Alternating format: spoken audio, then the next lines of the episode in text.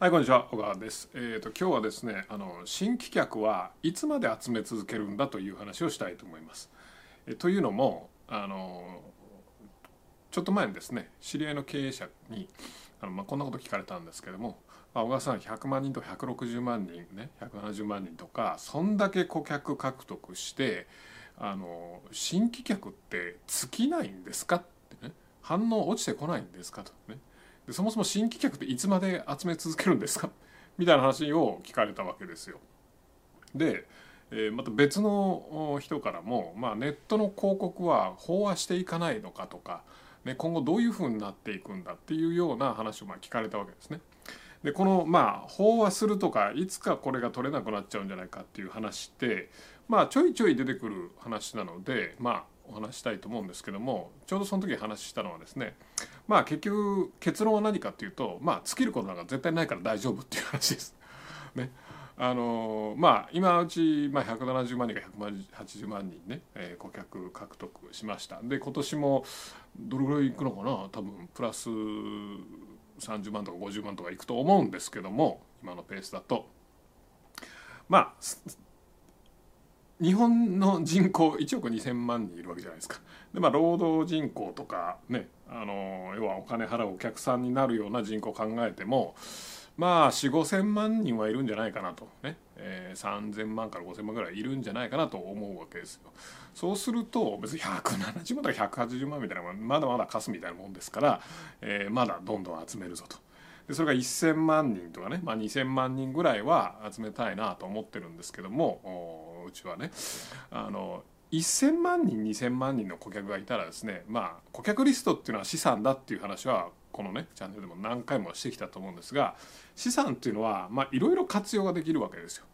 ぶっちゃけ1,000万人の顧客リストがあれば、まあ、どんな商売でもできますよね。もちろんその本業と合って合う合わないとかその会社のなんつうの強みというかあのそういったものと合う合わないねケーパビリティと合う合わないとかいろいろありますよ。いろいろあるけど結局あのビジネスで一番重要なのって顧客ですからその顧客のリストがね、まあ、1,000万2,000万あったら別に何でもできますよ。ね、だアップルがねアップルってまあ世界中にまあ何億人のお客さんがいるわけじゃないですか。何億人お客さんがいてしかもみんなファンだと。車の事業をやりたくなるのも分かりますよね。アップル車関係ないじゃないですか。だけど車だアップルが車出したら一旦は買うでしょ。一回は。まあもちろんそれがね、まあ、買ってダメだったとかあるかもしれないけどでまあ現実的に考えるとあの別に車までそんな離れるようなねことまでやるってことはないですよね。大体その自分たちの周辺ね自分たちの業界とか自分たちの商品の周辺のビジネスをどんどんどんどんやっていくと思うんですけども周辺なんていくらでもあるじゃないですか。そうすると中心に顧客がいる限りは周辺にどんなビジネスを作ることもできるわけですよ。まあ例えばうちなんかはね分かりやすいのがあのこういったマーケティングの支援とか教育とかやってるわけじゃないですか。となるとマーケティングツールとか作ればもう絶対売れるんですよね。うん、で顧客リストもまあまあそこそこありますとでその人たちがもう欲しいって言ってるわけなのででお客さん集めれば集めるほどお客さんの悩みっていうのもどんどんどんどんねあの入ってきますからそれがまた新しい商売の種商品の種になるわけですよね。だから延々にこれ続いていくわけですよ。なので、まあ、うちなんかの場合は例えばそのページの制作ツールとかメールの配信ツールとかあのヒートマップのツールとかまあいろいろいろんなツール広告管理のツールとかねいろいろなツールがありますけどソフトウェアがねそれがあの周辺事業としてあるわけじゃないですか、ね、別にそれあのどんどんどんどんやればいい話ですよね。ただうちの場合はまあ本業もまだ伸びてるから本業の外に出て周辺事業をやるほどのキャパはないというところなので、まあ、そこは他社さんの力を借りてやるとかそういうことをやっていくわけですけどもまあ本質的に何が言いたいかというとお客さんさえいれば顧客がいればビジネスっていうのは成り立つのでその顧客が取れなくなるってことはまあまあもし皆さんの会社がそれこそ売上でね何千億とかね、えー、ってるない限りはまあないですよね。国内にまだまだ市場がありますよ。何千億でもまだまだあるんじゃないかなって感じはしますけどね。うん、兆1兆とか2兆とか言ったら分かんないけどもね、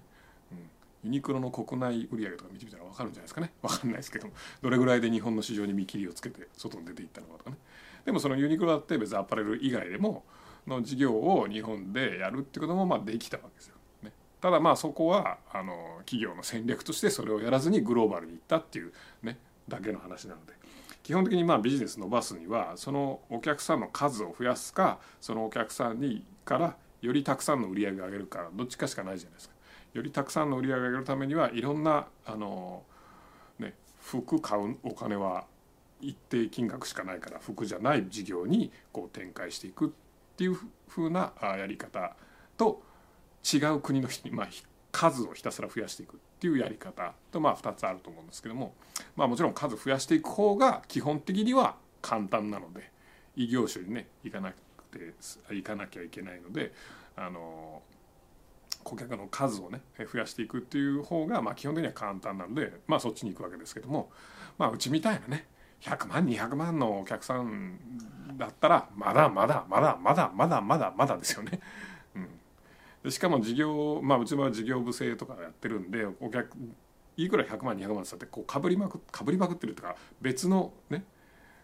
カテゴリーで分けたらこっちは30万しかいないとかこっちは50万いますとか、まあ、そういうようなふうになってるので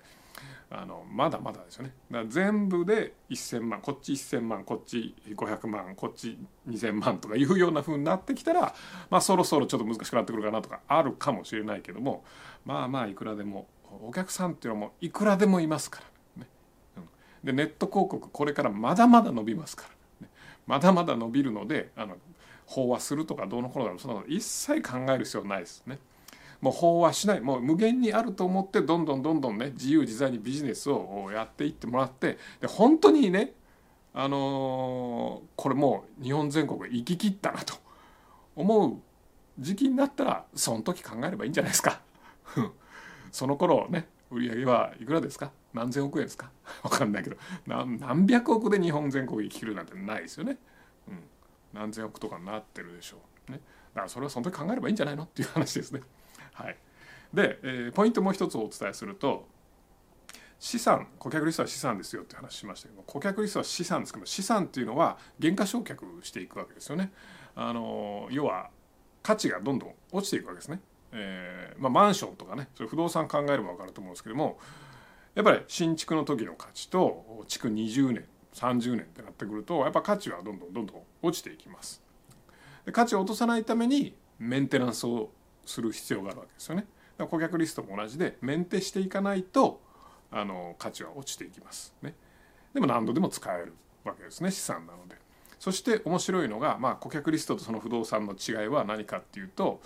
例えば新広告で新規獲得するじゃないですか新規集客するじゃないですかそうするとまああのー、まあうちなんか結構顧客リストいっぱいあるので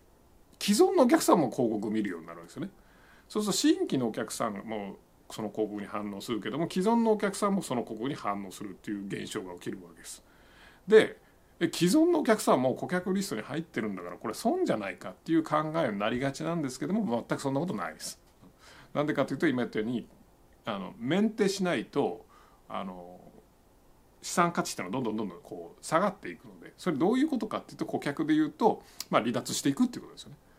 だからやっぱ最初はこの会社の商品いいなと思って買った。けどもだんだんだんだん心が離れていくわけです。他よその商品もいくらでもあるしよそ他のあの関心事もいくらでもあるから離れていくわけです。けどまた広告でパンってね出して反応するとまた戻ってきてくれるってね。これまあある意味この reactivation というね再活性化ね。また引き戻すっていうね、まあ、本当男女関係と一緒ですけども 放っておくともう離れていくのでメンテをしておくと。メンテをしておいて、まあ、定期的にこうやっぱ近くに来てもらうというようなことは結構お金かける価値あるじゃないですか。だから広告費を払って既存客が反応したとしても全然構わないし。で新規客が来たらまあそれはそれで嬉しいし。っていうことでまあやっぱり結局どんどんどんどんやっていった方がいいっていう結論なんですよね。実際まあうちではその内部的には数字を計算してまあどうだっていうのを見てみました。えー、あのもちろん新規客を広告でお金かけてお金投資して獲得したのはもちろんあのリターンはありますけども既存客は無駄じゃないかっていう話が出た時に既存客に広告が反応してね、えーまあ、こ同じ費用をかけて既存客をまた獲得しても同じお客さんだから獲得としてはゼロだっていう話なので意味ないんじゃないかっていう話だったんですけども実際は、ね、広告反応したっていうことはまあ離脱しかけてた人が戻ってくるのでどうなるかっていうとこの人の LTV、えーと、要は売り上げその人がまたあの商品なりサービスなりを買うようになってくれるんですよね。うん、だからまあ、LTV とか言うとねわあのわけわかんないかもしれないですけど要はそのお客さんの購入金額の総量がまあ最初新規獲得してバーッと上がっていくじゃないですか。でメンテしないから離脱していくわけです。買わなくなってくるんですでも広告パンと反応するとまた上がっていくみたいなね。そんなことが起きるので、まあ、要は何かというと結論常に攻め続けましょうってことですね。常に獲得し続けて攻め続けて新規客獲得はいつまでやるのか一生やるっていう話です、うん、だってそうじゃないですか。そのユニクロとか見ても日本国内になくなったら外国に進出するんだから、ね、一生やり続けるわけです。まあ事業あのドラッカーもねあの何でしたっけ事業の目的は顧客の創造だって言ってるぐらいですからこれ一生やり続けるということです。商品は変わるかもしれないですよ。売ってる商品は変わるかもしれないしサービス変わるかもしれないし、まあ、もしかしたら会社名も変わるかもしれないけどもやる仕事顧客を獲得だけは一生変わらないし一生やり続けることです。なので、えー、常にどんどん攻め続けましょう。攻撃は最大の防御ですから。はい。それでは。